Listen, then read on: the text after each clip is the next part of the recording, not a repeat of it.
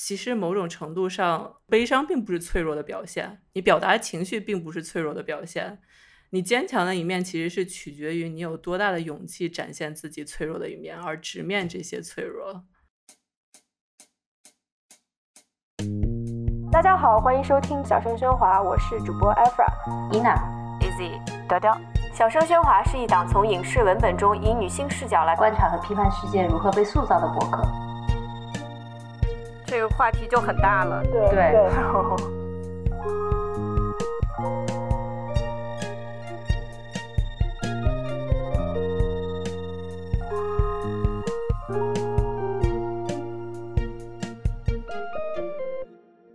大家好，欢迎收听这一期的小声喧哗，我是你们的主播雕雕。今天和我一起录节目的还有我们的主播伊娜，大家好，我是伊娜，以及我们的嘉宾 Lola。我们的新朋友 Lola，Lola 要不要自我介绍一下？OK，大家好，我是 Lola，我用女性人称代词，我是在芝加哥职业的心理咨询师。二零一九年，我创建了 Fig Tree Counseling，就是无花果树的 Fig Tree。啊，我们是一个 social justice 取向的心理咨询机构，专长是文化和性别身份认同、创伤治疗，包括原生家庭、代际创伤，还有最近我们看到很多的呃基于种族、性别、性取向的创伤。就是因为我们刚刚在开头的时候说，我们今天天气很阴，我们就说我们把我们自己的这个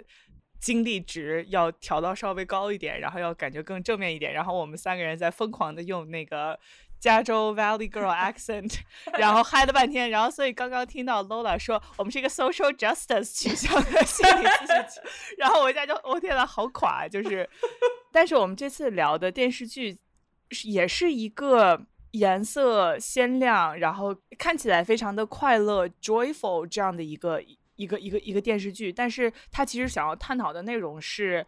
非常非常沉重的。其实我们也非常录的也非常晚了，之前算是几乎是现象级，很多人都在讨论的。呃，漫威第四阶段的第一部问世的电视剧《WandaVision》，并不是万达的呃宣传片。这部电视剧发生在漫威宇宙里面，它发生在终局之战，就是灭霸打过响指之后，而且打过响指这件事情已经被就是百分之五十的人没了，然后他又回来了。这件事情之后，主角围绕着漫威故事里面的一对恋人，呃，Wanda 和 Vision，就是在 Infinity War 和 Endgame 里面，漫威杀死了很多我们喜爱的角色，其中就包括 Vision。所以，如果你回想，就是粉丝离开漫威的第三阶段的时候，是哭着从电影院里爬出来。要和很多陪伴你很多年的角色，像钢铁侠、美队告别。所以，如果你去回想粉丝当时的一个情绪的状态的话，其实是一个失去的状态，是一个悲伤的状态。所以，《Wonder Vision》的故事其实就是在它对应上了粉丝离开第三阶段的这个情绪。他把当时大家都感受到的这种失去，和在第三阶段结束之后，就是相当于全宇宙共同经历的这个加引号的浩劫。之后和这样的情绪对应上了，所以他讲了一个非常非常不一样的超级英雄故事。所以我想大家聊一聊，就是你觉得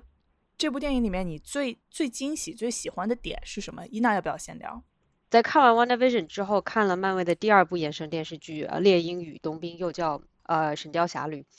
不对 比不知道，一对比就发现，其实猎鹰和冬兵是按照漫威电影的这个套路去拍的，只不过分成了六集的电视剧，而 Wonder Vision 是属于正儿八经的按照电视剧的风格来拍，所以我当时特别特别喜欢，很让人眼前一亮，然后你也不会觉得特别拖沓，并且它有足够的时间让每个角色都可以成长起来。然后再加上它这个算是个小彩蛋吧，就是每一集都在致敬不同时代的电视剧。然后有一些，尤其是我还看过的，比如说《Modern Family》摩登家庭啊，还有《Malcolm in the Middle》马尔科姆的一家。所以如果你懂更多这些梗，就会更多一份惊喜。嗯，是它不只是小彩蛋，它是一个巨大的彩蛋，彩蛋里面包着每一个彩蛋，然后每一个彩蛋里面又包着每一个彩蛋，它是一个拓扑学的这种无限。就特别多蛋，然后大家的胆固醇就上去了。伊娜最近非常的非常的注重 sustainability 和健康，每天都想的是这个，每天都想的是这个。Lola，你对这个怎么看？呃，我很喜欢的就这部剧的一点是，呃，因为很我们很习惯的一种表达方式是，就当每一部剧里面它出现心理学或者 trauma 的东西，它往往都是一个反派角色，一般是嗯男性、cis 男性。然后，因为他们经历了某种创伤，然后所以说让他们反社会，然后就开始报复社会，这样就相当于是给他一个、一个解释。但是其实对于 WandaVision 来说，然后我们看到了像她一样很多更有创意的，然后让我们感到更能产生共鸣的女性和非二元性别的角色。是的，就比如说，虽然说 Wanda 她，我们并不是每个人就经历了那么严重的创伤，呃，也并不是每个人的老公都是机器人，但是我们依然可以看这个剧的时候产生共情，因为就失去对自己很重要的人的这个悲痛，然后并且我们在尽自己所能去排解这种伤痛，是我们每个人都会遇到的永恒的主题。所以，创伤在这部剧里面，它不是一个沉重的包袱，而是生而为人必然经历的一部分。对，因为我看完《Wonder Vision》之后，正好那个 Zack Snyder 剪辑版的《正义联盟》出来，然后看完之后就觉得，虽然同样是超级英雄故事，但是漫威和 DC 讲的是完全不一样的故事。DC 讲的全部都是神的故事，造神的故事。对造神的故事。对啊，Batman 就是因为有钱，我有，钱，我是神，我是财神我是。神，我是财神。我们对以后以后以后到要年底发年终奖的时候，就要拜一下拜一下 Batman 财神迎财神。就你刚刚说到这个造神、造财神的过程，然后我觉得这个其实是一个我们在看一个超级英雄电影的时候，我们期待看到的东西。我们很习惯说看到一个英雄他如何进化，然后得到这些超能力，然后变成一个非常牛逼的人物。但是 Wanda 它是一个退化的过程，就是我们看到 Wanda 她有这么多的超能力，超厉害。然后，但是他用这些超能力，他要获得的是一个我们每个人可能非常贴近我们生活的一个再普通不过的生活。是的，在漫威的超级英雄要处理很多的关于情绪、关于家庭、关于自我实现这些非常非常琐碎的事情，但是因为就是爆米花电影的这种局限性，这个情绪会很少被展开，就经常一个人他全村都炸了。第二个镜头，这个人就是台词少一点，然后看着远方或者看着一个角落，然后等到第三个镜头，这人就没事儿了。WandaVision 在这个程度很不一样，它就是专注于创伤本身。漫威的世界其实，在 WandaVision 的开头也是经历了一场浩劫，然后所有人都需要疗愈的这么的一个状态。所以，如果你想一下，在二零二一年的开头，漫威这个公司把第四阶段的故事选择了一个选择这样一个讲创伤的故事，讲一个人被困在一个小的这种家庭的社群单位的故事，就觉得非常非常的应景。对，非常的应景。我很想问 Lola 的一件事情，就是你觉得这部电影对创伤的处理怎么样？我必须要给他一些 credit，因为我觉得这一部剧是我近期看到的关于创伤和关于 grieving 来说，呃，处理的最好的一部剧。啊、嗯创伤对我们最直接的影响就是会让我们感到失控，感到无力感、身不由己。然后我们想做的就是能够抓到自己能抓到的所有的东西。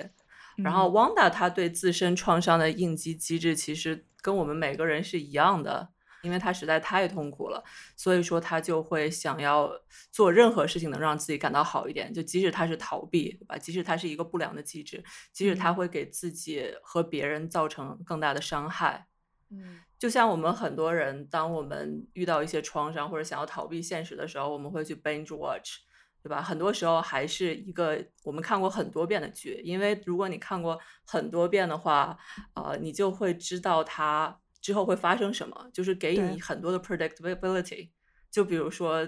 和 有些人创伤之后，他会看十遍《甄嬛传》，我完全没哎，有不知道是在说谁呢？对 啊，我的一个朋友是吧？朋友我的一个朋友，对我的一个朋友，对对，就因为他这个，就是你即使看到很紧张的剧情，比如说滴血认亲，他也知道最后会发生什么，对吧？就没完全觉得自己是可以控制这个东西。然后 Wanda 他就是把这个 binge watch 放到了一个更高的层次，对吧？他自嗯己造了这么一个剧，他可以控制 Westfield 的一切。然后他的这个所谓的掌控感，其实是为了逃避他的一个无力感。真的是这样。我觉得我们看在看这个部分的时候，就会问自己说：哦，如果说我有超能力的话，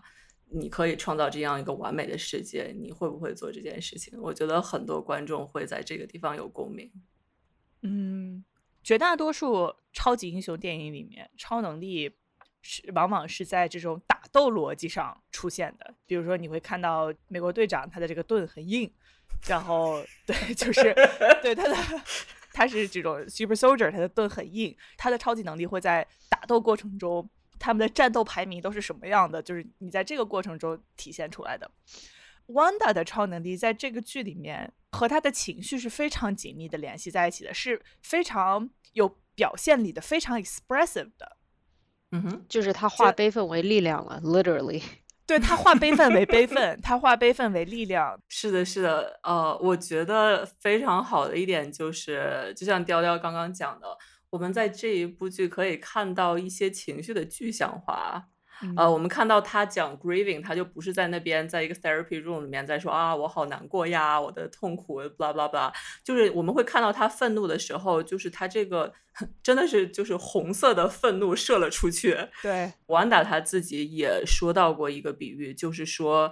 他每天早上起来之后，然后感受到了就是 waves of grieving，把他站起来，努力的站起来，回到。每天的生活中，然后这个浪把它击倒，然后它又站起来，它又击倒，这个就是一个很典型的很多人会遇到的关于 grieving 的一个比喻。就比如说我们经常说的，就是 grieving 就像是 tsunami，它像是一个海啸，对吧？它在你面前把你吞噬，它不是一下过去它就走了，它是一个一个浪，然后让你一次一次击倒，让你一次一次再回来。嗯，呃，这个让我想到了，呃，我听到的一个。具体的在 therapy 里面出现的东西，比如说你去买菜，然后你结账的时候，突然间看到了你喜欢人吃的这个老干妈，但这个人已经不在了，然后所以说你就突然袭来的悲伤，然后这个是你没有办法准备到的，所以说这个其实就是这一部剧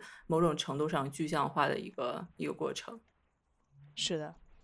我最近慢慢的意识到一件事情，就是很多的之前在呃心理咨询里面，或者会出现这种非常专业性的语言，也慢慢的就在进入我们的生活，进入我们的日常讨论。比如说，我们会讨论创伤啊，trauma，我们会讨论悲怆，grieving。说到悲怆，大家都知道就是悲伤的五个阶段嘛。我在看这个剧的时候，就会发现，在剧情里面，你这五个阶段你都可以找到对应的点。对，是的。传统的 grieving 的五个阶段，然后第一个就是 denial，它整个剧我们看到了很多嘛，就是他创造的这个 Westfield 就是一个逃避现实的过程。嗯，然后愤怒，我们也看到了很多愤怒。当 Monica Rambeau 跟他讲说，就是他他弟弟，然后还有这些，就是帮他给他戳破现实的时候，他就会有这些愤怒。嗯，然后就是讨价还价的过程，在 grieving 中，我们会说，如果说我当时，如果那一天，呃，我的我姐姐她没有去上班，如果我跟她把她留在家里，她是不是就不会发生这些事情？就这是一个讨价还价的过程。在这部剧里面，就是说他在想说，我是到底是要 vision 还是要其他人，就是会有这样的一个过程。是的。然后就是 depression，看到了很多的 depression。最后一个阶段就是理想的阶段是 acceptance，就是我接受了这个人已经离开，呃，不是说我不得不接受，而是一个就是我愿意带着这个人给我带来的美好的回忆一起，然后获得我身边的这些 support system 的帮助，实现一个自我成长。是你说到 depression，我想到的最具体的那个画面是 Wanda 有一天就穿着他的。呃，猩红女巫的衣服就睡了，然后第二天早上，他孩子过来问妈妈：“你还好吗？”他说：“妈妈没事儿。”然后孩子一走一掀开，他发现他里面穿的还是全套的那个猩红女巫的这种连体衣，就是这种你连脱衣服的力气都没有，但只想就躺在床上度过一整天这种感觉。对他那一集其实都是这样子的，就是穿着睡。衣，然后呢把孩子送到邻居家，后来意识到不应该把孩子送到邻居家，但是就是自己一个人在家，就是随便吃喝，然后呢也就是不修边幅，然后就坐在沙发上对着镜头说，对啊，就是我有很多 feelings，然后现在现在不是很好。这部剧里面对王导的创伤历史的描述，我也还蛮喜欢的。嗯嗯。就是我们看到王导的，好像就像是一个 Jenga，就是你看他很高，像叠的那种积木一样。对对对，叠叠乐。它是呃，如果国内的听众没有玩过 Jenga 这个游戏是这样的，它是一大堆的这种一指头这么长的这种小木头，然后三个一个，三个一个像摞砖一样，越叠越高，然后你就要从里面抽一条出来放在最上面，抽一条出来放在最上面，所以最上面的那个部分一般都是密密麻麻的三个三个三个的，它叠的是满的，但它底下的都是就是空的，就比如说有一根儿 两根儿这样的叠着的，它最后就是谁抽出来把这个塔抽爆了。就是谁就相当于输了，对对。让我们看到这一个一个洞，就是他经历的 trauma，嗯啊，就是他经历过这些童年的，从来没有机会去愈合的、去消化的创伤。很多人会说，小孩子非常有韧性，不管你把他送到一个新幼儿园，还是哪怕你把他送出国，小孩都习惯的习惯的很快啊。但其实小孩他不是有韧性，他每个小孩是最脆弱的。所谓的有韧性，只是他必须要不得不学会一些所谓的技能，能够让他生存下去。他可能一生都在还这个债。Wanda 他现在。有了这些超能力，对吧？他好像 What doesn't kill you make you stronger 这样这样。但是同时，我们看到了他这一个一个的 trauma 给他的影响，给他的这些洞，让他可能有一天他就 break down 了，有一天他就 depress 了，或者是他在建立新的关系的时候，他可能会被 trigger。就这些我们都可以看到。对，就尤其是呃电视剧在讲述这一个过程，就是 Wanda 自己童年所受到的创伤的时候，他是真的是由他的邻居 Agatha 一位。啊，非专业咨询师就真的是说，哎，不如我们来看一下你心里最痛苦的回忆吧。然后呢，就是从头开始打开一扇门，并且就是他这个电视剧的视觉语言特别好，就是他 literally 打开了一扇门，然后我们走进去，然后看到啊，Wanda 童年就是最小的时候的一个创伤。然后呢，这个故事演完了之后，Agatha 说，哎，我觉得这个还不够不够深。不够不够悲痛，我们再去下一个，然后又打开了一扇门，又去下一个。所以它就是电视剧，它这个视觉语言也是通过这一方面来给观众们展现 Wanda 的它这个 trauma 是一层又一层又一层，甚至是叠加的累积上去的。它从来没有完全的解决第一个 trauma，导致之后的就一直一直叠上去。对，Wanda 就跟哭泣猫猫头一样，就被阿格萨从一个屋拽到像洒水 车一样。对，一路就一路哭过去。哦，你不要说，我真的知道有的 therapist 就是这样的。就是他有这样的一个 agenda，对吧？他看到了自己的呃 client 好像他在逃避这些痛苦，然后他说啊，你不能逃避啊！你看，我要拨开了，对，走，我们去。就他本身做的这件事情，在咨询心理咨询过程中他是没有问题的。当我看到 Agatha 他在搞那个什么什么四 D 的那个东西的时候，我就觉得，我就我就好希望拥有这个东西，因为其实我们很多时候在 process trauma 的时候，我们做的是这样的一个事情，对吧？给他一个 guided imagery，有引导的这种具象化的一个一个过程。对，就是说你闭上眼睛，你想想你小的时候，你闻到了什么，看到了什么，听到了什么，然后这个房间里面有谁，是怎么怎么样的一个过程。呃，这个目的呢，就是说你在小的时候经历这些创伤的时候，你是弱小无助并可怜，你没有任何的 support。但是你现在回来的时候，你是一个强大的成年人了。所以说，你再回到这样的一个情景的时候，你就会以一个更有力量的呃状态出现，然后这个是会给你一个不同的 perspective。但是这一切的基础上是你一定要和这个咨询师建立的非常安全的关系，然后你也有足够的技能，能够让你在非常被 trigger 的时候，你可以把自己平复下来。就是这些是非常非常重要的，所以说当咨询师在做这件事情时候要非常小心，不是说你第一次来的时候就说啊，我们来聊一聊你的创伤吧，你再说说啊，还发生了什么？就是我们不会做这种事情。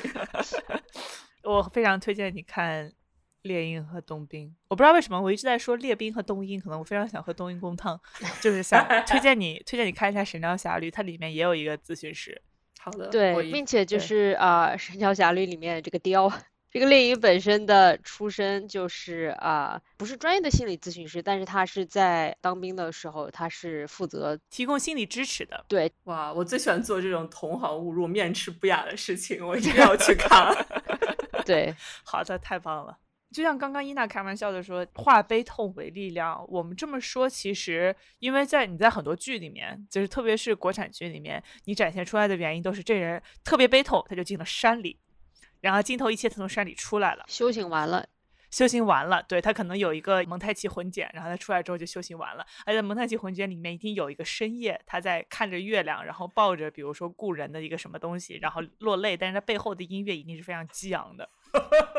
就是落泪完了就开始做俯卧撑，你知道吗？对，落泪完了之后 开始做俯卧撑，对，然后开始五年高考三年模拟，我五年高考三年模拟，对，真的是这样的。但是其实 WandaVision 它确实给你展现出了在悲怆中找到力量的这个过程。真的，这也是我非常感动的一个部分。我们看到 Wanda 她失去了双亲，失去了弟弟，嗯但是他看到 Vision 的时候，还愿意展开心扉，愿意去嗯和他相爱，有这样一个安全的连接。就是我们看到了坚强和脆弱并存，因为其实某种程度上，悲伤并不是脆弱的表现，你表达嗯情绪并不是脆弱的表现。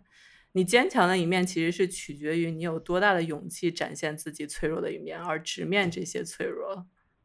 所以说，很多时候不是一个非黑即白的。还有一个真正是在处理无论是自己还是其他人的悲怆中获得了超能力的一个人，是里面的特工 Monica Rambeau，就是现在的 Photon 光子，不是《三体》里那个光子，走错片场了。我觉得这个角色特别有意思，因为他和呃 Wanda 素未平生，他只是在网上认识 Wanda，或者说就是 Wanda 是网红，对吧？他知道 Wanda，但是 Wanda 不知道他是谁，所以他知道 Wanda 经历了什么，所以就真的是不顾一切的，因为和因为他知道 Wanda 在这个瞬间是处在一个什么样的情绪里面，所以不顾一切的去冲破了 Wanda 设置的这个壁垒，并且在这个过程中，在被 Wanda 穿过去又扔出来，穿过去又扔出来的过程中，在一定程度上帮助他获得了自己的超能力。嗯，我们看到他进入这个 Hex 的过程，其实也很有趣。他刚开始就相当于是全副武装，然后就是声势浩大的进去，开这个坦克车，对，然后就被弹出来了，然后他就觉得哦这样不行，然后我要另辟蹊径。感觉就是说，你当你其实，在跟一个 grieving 的人，呃，你在想要安慰他、想要支持他的时候，其实你很真诚的展现自己脆弱的某一面，这个其实是最嗯有用的，而不是居高临下的跟他讲。对，有时候女性友谊就是这个样子的，就是她基于一种横空出世、不顾一切的这种共情，因为这种共情，你就不顾一切的想要触碰到这个人，然后想要跟他站在一起。这个对友谊的展现真的是让我觉得非常的感动，而且最后就是两个人就点点头，江湖一笑，然后就又走上了新的征程，非常的拿得起放得下，云淡风轻，超级酷。对，是的，是的。然后我们看到 Monica，她也没有因为就是得到一个不好的 feedback，她就放弃，对吧？因为很多时候我们在和一些有 mental health issue 或者在 going through depression 的一些朋友们，就是我们想要安慰他的时候，他其实会把我们拒绝，他会不会不想跟聊天。但是这个其实嗯需要你作为一个朋友，就是也坚持，坚持然后一次下去一次的，对对就不断的被扔出来，对。对，然后不然后他断再再不断的进进去，对，然后直到他把你拉黑为止，就是非常糟然糕后你的一个 一个然后你就变成了光子，对，你就变成了光子。对，刚刚真的是开玩笑，就是一定要注意方法，千万不要烦人烦到，就是不，就这不是一个自我感动的过程，在共情的过程中，观察对方是最重要的。这部剧有一句话出圈了，就是 What is grief if not love persevering？就是悲怆不就是爱的延续嘛？就是就像知识就是牛奶的延续一样。没有很好笑，但是感谢你的努力，对啊，鼓掌鼓掌。就像火锅就是冒菜的延续一样。这句话，这句台词是在最后一集大结局的时候，幻视对着 Wanda 就是深情脉脉的看着对方，然后讲出来这么一句话。叨叨举这些例子，主要是为了展现全网就是大概全推特在大家一边一边感动一边哭的过程中，开始了就是准备开始敲键盘，然后出现激烈的在了创作，对。对激烈的在进行二次创作。所以这句台嗯词当然真的是出圈了，但是我们现在是想来具体的、认真的聊一聊这个台词想要表嗯明的这些情绪。我刚听到，我也很感动啊，和每个人都一样，非常的感动，因为我觉得这是一个相当于是你在从从中找到意义，对吧？你这些悲伤到底是为了什么？然后他说，这个爱的延续就相当于给他的赋予了一个意义，告诉你痛苦是因为在乎，啊，你感到嗯痛苦是因为它触及到你内心深处最柔软的地方。嗯然后后来我一想，这不对啊，就是说这一切是对的，但是这一句话有一个问题，就是说他好像告诉你，你如果不痛苦了，这个爱就没有了，就不在那里了。嗯，就好像是从某种程度上在强调一个说一个固定模式的 grieving。嗯其实 grieving 最后的目的不是说你完全忘记这个人，所谓的 move on。嗯当我们在失去一个人的时候，我们经常说的一件事情就是说，好像是我的生活有这样虚无，有这样一个洞。嗯我们在 grieving 的过程中，想要做的是填补这个洞，但其实最后我们需要做的只是说习惯这个洞的存在，嗯，很 sad。对你就不知道你该什么时候放下痛苦。嗯，放下痛苦其实是一个允许自己感受痛苦的过程，就是你知嗯道它，呃，因为 grieving 或者是创伤的疗愈，它不是说在闯关，对吧？我过了嗯一关、二关、三关，我就 OK，我就赢了。就是嗯。很多时候，其实它是一个反反复复的过程，它好像是一个嗯。螺旋的梯，就是你进两步退一步，然后进两步，甚至退了三步，但是这并不代表你没有在疗愈的过程。是，嗯，这部电视剧其实在整体的处理上有一个很大的争议，就是 Wanda 他把 Westview 这个真实存在的小镇上困住了这么多人，来等于说每天和他一起玩过家家，然后到最后嗯。结局的时候，这些人由于 Wanda 的这个他的能力是跟他情绪挂钩的，然后他的情嗯。绪变得比较不稳定，对，失控，所以他的能力也变得不稳定，所以导致 Westview 的很多小镇的居民就开始就清醒过来，然后意识到我操，我一直被困在这样一个地方，我想回家，就开始惶恐，跟 Wanda 说：“求求你了，放我回家，让我和我的孩子重聚吧。”然后当时 Wanda 整个表情就是那种天呐，我不知道自己做了什么，我不是故意的，我不是故意的，请你理解。但是到结局也并没有说因为他做的这样一件事情去受到了某种惩罚。所以这个争议就在于，很多时候我们看超英电影会习惯于，或者甚至是接受，或者电影的叙事会让我们接受说牺牲是必要的，因为你是为了世界嗯。和平这样一个宏大的一个愿景，只有反派才会反对这个愿景。所以说嗯，就像星战里的暴风兵，或者是啊、魔戒里面的兽人，就是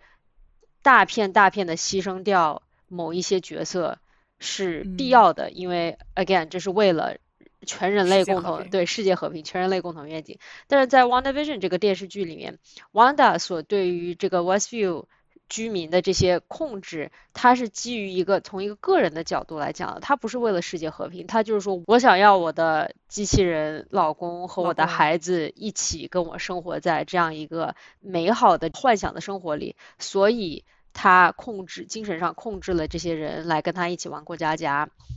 嗯电视剧所告诉我们的是，这是一件可以的事情。那么很多观众就不乐意了，说：“那你这是为了你个人的这种个人利益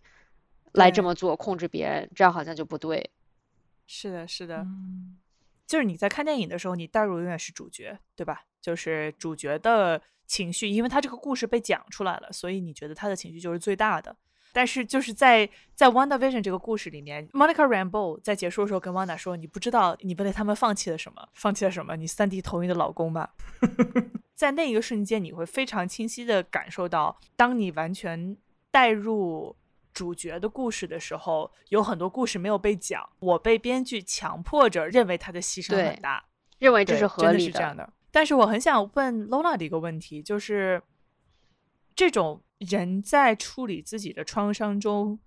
伤害到自己身边的人，这种情绪该怎么处理或者该怎么理解？就是无论你是嗯作为无法控制的在影响和伤害身边的人的这个人，还是身边的这个被被扎刀子的人，我们经常用的一句话是 “hurt people, hurt people”，就是受伤人会伤人。啊、他伤害你是因为他也带着伤口。就比如说，我觉得很多小时候经历过虐待或者是性侵的小朋友，很多时候不幸的是，他们长大也会变成加害者。不是，当然不是所有的人，只是说有一些会这样，是因为对于他来说，他并不理解一个健康的关系或者怎么样是一个正确的爱别人的方式。就对他来说，这可能就是爱。所以，对于很多 trauma survivor 来说，很多东西是需要重新学习的。就是他知道的这些东西，小的时候这些技能或者这些方法能够帮助他活下去。但是现在他在，他是一个成年人了，他在的这个世界上，这些东西就不再适用了，于是就会给他自己和别人造成很多的困扰。嗯，对于 Wanda 这件事情来说，我觉得其实很多时候我们没有必要说非黑即白来想这件事情，什么是对的，什么是不对的，就这是一个很不幸的事情。她为了造老公，然后就是牺牲了很多别人的自由。对吧？我们也看到了这些所谓的小人物的故事，很感动我的一点是，呃，有一个他的邻居在车里面就说：“哦，我有一个八岁的女儿，她跟你的儿子一样大，他们可以一起玩的。你可不可以把它写在这个剧本里面啊？这样他就可以在我身边了，我就可以抱住他。”嗯，就是这个确实是让我们看到了很多不同的视角。其实告诉我们，就是说，可能没有人是坏的，大家只是想要生存而已。只是说，我们从一个第三者，呃，一个更客观的角度来说，能够看到一些他们当事人在这些情绪很激动的时候看不到的东西。我们在看一个社会新闻或者在看很多事情的时候，我们真的是为了我们自己，我们需要做一个非黑即白的判断。但是，你当你在聚焦每一个人的经历的时候，尤其是这个人是你的朋友，你理解他为什么会。伤害别人，然后你又会感到很自责，说我没有办法像 Rainbow 一样，我像 Rainbow 一样冲了进去，但是他没有跟我一起出来，这是一个特别特别难以解开的这么的一个结。如果你觉得你在这样的情况里，无论你是在伤害别人的人，还是在受伤的这个人，请找一个心理医生，如果你有条件的话，请请这样，即使是你可能是少数的那一部分。所谓的坏人，就当我们在说到这些人可能真的是坏人，可能就是反社会的人。但即使是这样的人，他可能也可以在心理咨询中获得一些东西，可以获得共情，或者是获得什么什么。我觉得我们每个人都可以，都可以尝试一下心理咨询。关于心理咨询，我还有一个很想问的事情，就是电影中 Wanda 在失去 Vision 之后，他创造的这个 Westview 这个 3D 建模。那在现实生活中，失去伴侣的来访者会有类似的行为吗？嗯，对于很多来访者，然后他们如果失去伴侣的话，其实我们看到一个很常见的现象，就是说他们整个生活、整个世界都发生了变化。嗯，因为伴侣给我们带来了人生的意义，他帮助我们理解现实，也因为他们，我们在生世界上有了一个角色。然后这也是我们身份认同的一部分，就好像呃，Superman 对 Lois 说：“哦，就是这是我的世界。”其实很多时候，伴侣真的就是一个我们的世界。当我们失去他的时候，相当于是在一个 outer reality 里面，这个世界对于我们来说就明显不一样了。然后这个曾经安全的世界也突然间变得陌生。所以说，我们的第一反应就是说，在这个完全失控的环境中，有一定的掌控感。能够抓住尽量多的东西来获得这个安全感。在《Wanda》里面，我们看到的是，当他失去一个伴侣，他失去的不仅仅是这个人的陪伴，更多的是这个人带来的一些东西。比如说，他失去了一个家，更多的是失去了可能性对未来的规划。是的，这个也是和他的人生阶段有关系的。比如说，我们看到《无意之地》里面的 Fern，他是一在一个比较。年长的一个阶段失去了自己的伴侣，所以他可能更多的是回过头来看这些自己共同的经历、共同的记忆。然后对于 Wanda 来说，他更多的是想到自己之后没有办法实现的这些梦想，比如说结婚，比如说成家，比如说有小孩。嗯，我非常喜欢，但是非常。俗的一句话，就是很早很早很早之前，在知乎上很流行话，就是一个伴侣就像你既有了软肋，也有了铠甲，非常好的一句话。因为其实有的时候，他给了你非常多的人生意义，然后你会不自觉的在他周围产生大量的预期、期待和安排。其实有的时候，在失去这个伴侣的时候，最让你觉得空荡荡的，不只是这个人，这个有温度的躯体在你旁边的消失，而更多的是你的很多对于未来的预期和安排就突然就突然就改变了。嗯我之前在想一个事情，就是说，为什么在学校的时候分手比在工作的时候的分手，在一定程度上稍微容易一些？因为在学校时候的分手，你的未来是，首先你的未来可能性非常的多，你的生活会自然而然的给你带来非常多新的挑战。你在大二的时候分手，大三的时候你就会上一大堆新的课，你会认识一大堆新的人，又会开始准备找工作。你会开始准备找工作。你大三的时候，你会准备找实习。你到暑假到了一个新的城市去实习，会有很多新的可能性在等着你。但是到工作的时候，你就会发现你的所有的可能性都是你自己在创造的，不是说我拎我找到一个新的工作，我拎着箱子就要过去了。它有很长漫长的这么一个安排的过程，然后你和你的伴侣之间一起产生的这种对未来的预期，就会更大的程度上影响你的生活。不再像大学一样，我转个学，我就生活中立马就充充充满了这种新的快乐的美好的刺激。在节目的最后，我很想问 Lola 一个问题吧。本来其实漫威第四阶段要开山剧是《猎鹰与冬兵》，是《神雕侠侣》，但是他们最后选择了把这把这两个调了一下，呃，最后选择了《WandaVision》。我私以为，我也没有找到就是类似的采访，但是我私以为，其实《WandaVision》比《猎鹰》和《冬兵》更符合二零二一年开始的时候的这种时代情绪，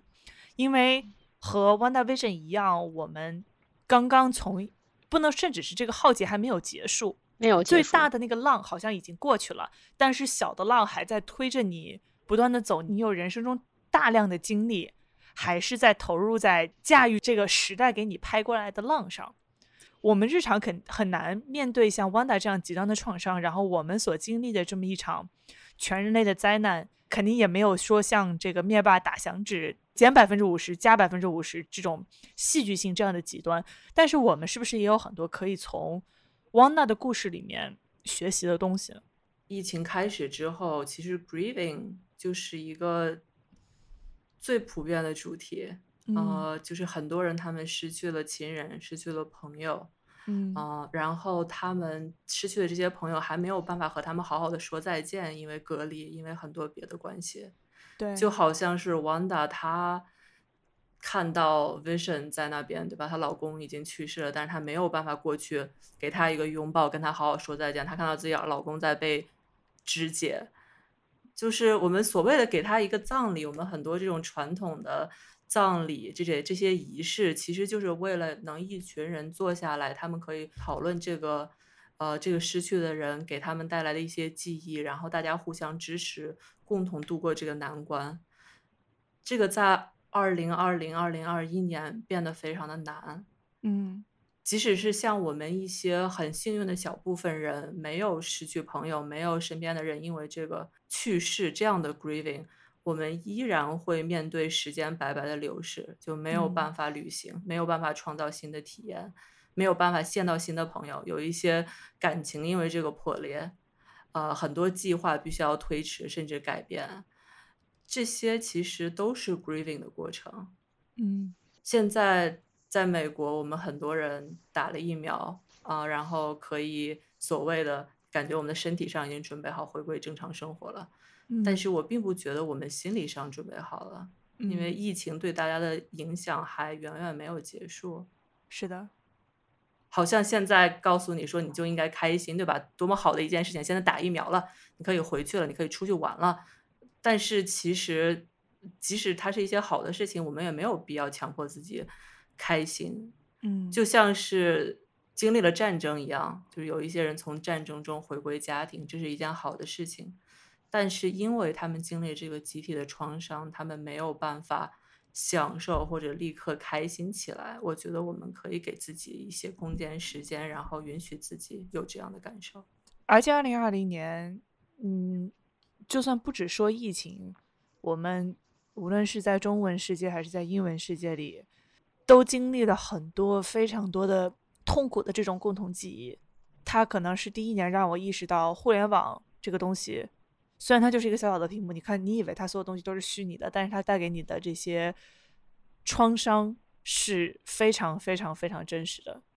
故事的结尾我们该怎么结尾呢？就是其实我想了很多种不同的结尾的方式。我想到就是现在的印度也在经历着中国去年一月份、美国去年三月份经历的这种全面失控的状态，对我们来说好像是一场醒来的噩梦。现在此时还在上映。如果你在美国，你身边有 base 在印度的同事朋友，请联系到联系他们，看他们需不需要什么帮助。如果你在中国，呃，因为我们只是一个播客，所以我们不太想就是给大家去推荐捐款渠道。但是如果有时间、有愿意、有意愿的话，自行去了解。希望大家对大家希望就号召大家自己去了解一下。然后第二个号召是，请如果你有条件的话，嗯，希望大家都去看心理医生，因为我那天看到一个挺有意思的一个。一个一个微信公众号，就是国内那种女孩子的微信公众号，说我分手了，我不知道我自己该不该看心理医生，我觉得好丢人啊！就是这也不是什么大的事情，感觉好像心理医生必须是像电影和冬兵一样，你失去了美国队长，你才需要去去看的这种心理医生。因为我们在电视上看到的创伤都非常的夸张，都非常有戏剧性，然后这个时候你会觉得说，我自己经历的创伤没有那么有戏剧性，我是不是就不太值得被寻求帮助？但是你的感受是真实的，如果你觉得你自己。陷在一个小的漩涡里面走不出来，或者是你觉得你你真的觉得就这个时候我想找个人聊一聊，有条件的话，嗯，我觉得还是希望大家去寻求帮助，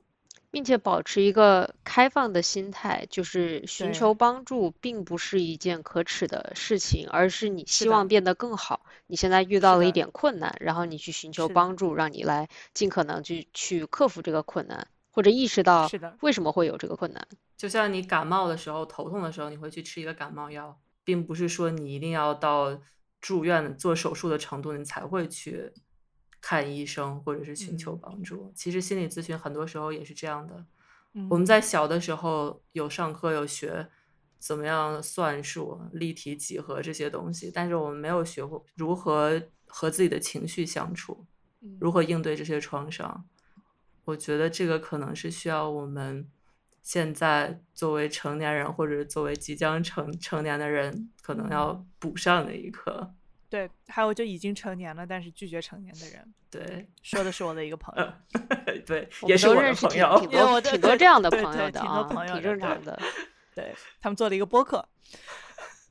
对，我们在最后还是把呃话筒递给 Lola，你怎么迈出第一步呢？就是我该怎么找到一个心理医生呢？对，啊，我觉得首先是认识到，就是你有这些情绪是正常的反应。不管说你现在感到多么的绝望，感到多么的痛苦，感到多么的焦虑，你觉得比起别人的痛苦，可能你算不了什么。但是你不管感受到什么，它都是有理由的，它都是应该被理解的。所以一定要给自己一个空间。呃，找心理咨询师，我可以简单的说几个可能注注意可以注意的地方。一个是要看到他的受训背景以及他的工作经验，然后他一定要是一个相对有经验的咨询师。我希望大家可以找到，呃，比如说，我觉得在美国这边，其实当你研究生毕业的时候，可能一两年，你可能都已经可能会有。两千、两千、三千个小时，这都是比较 reasonable 的一个数字。嗯，当然，我觉得其实最重要、最重要的不是说他们的经验，而是你真的见到他，他给你的感觉是怎么样的。你想要找一个你愿意跟他聊天，你觉得他可以信任的人。如果说你第一次见他，你就感觉我不知道哪里不太对，那就可能是一个 red flag，就是你可能是需要去找一个新的人。我觉得就是相信自己的体验，并且问一些就是一些问题，就是问他说：“哦，这个我大概是这样的一个问题，你觉得有什么方法可以帮到我？你有没有和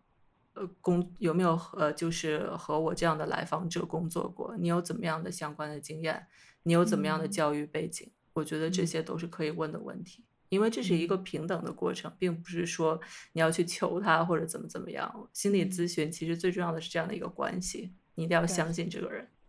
嗯。也可以多尝试几次，如果你觉得没有找到了对的人，因为我觉得很多时候，比如说我就是那种买了东西，如果就算衣服可能大了一点，就是哎，就就凑合着吧，就是就这样吧。但是就是找心理咨询师，这不是一个可以凑合的过程，就是不行就是不行。如果你不觉得能够舒服的和这个人有一个真诚的对话，那么他也没有办法帮你解决到问题。那么就是下一个。对象是一样的。就是不能将就，对，这种不行就下一个。在二零二一年，我们一起，希望大家都可以步入一个更加快乐、更加嗯有意义的 Hot Girl Summer、Hot Boy Summer、Hot People Summer，Hot People Summer。好的，感谢大家，暴力结尾。好的，